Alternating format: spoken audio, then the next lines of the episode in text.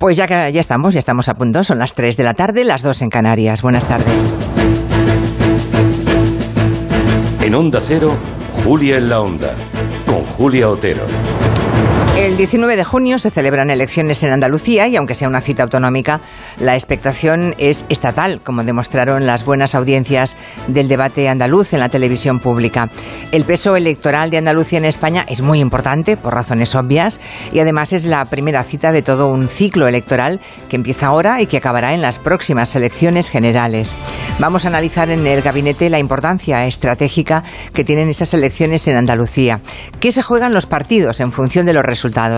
Ciudadanos, la supervivencia, si es que tal cosa existe como posibilidad.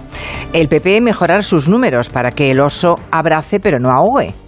El PSOE mantener los resultados de Susana Díaz, que fue la lista más votada, aunque luego la echaron sin contemplaciones al no poder gobernar. Y por último, aunque no menor, cómo sale parado el olonismo de galones en el pecho, como dijo la inflamada protagonista, y qué ocurre en el espacio más a la izquierda con dos candidaturas distintas, pero no con ideas diferentes. De todo eso hablaremos en el tiempo de gabinete, como también de que gobierne o no la lista más votada. Observen que en los últimos días ya casi no se habla de eso. ¿Por qué será?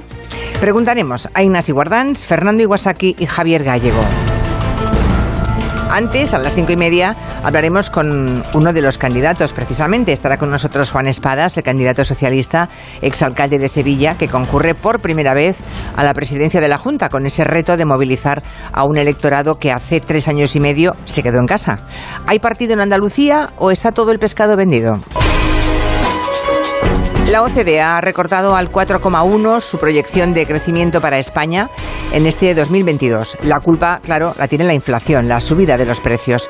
Vamos a valorar los datos que tenemos y las posibles medidas para rebajarla en el tiempo del especialista con el profesor de la Universidad de Barcelona, profesor de Economía, Gonzalo Bernardos. Vamos también a hablar un ratito de una enfermedad rara, la atrofia muscular espinal. La farmacéutica Roche muestra su compromiso en la prevención, diagnóstico, investigación de esta enfermedad que afecta en España entre 800 y 1000 personas. son, son pocas, pero alguien tiene que ocuparse de ellas. A las cuatro y media hablaremos con la doctora Mónica Povedano del Hospital Universitario de Belviche y también con Rodrigo Gómez, que es miembro de Fundame y padre de un niño, de un pequeño que está afectado.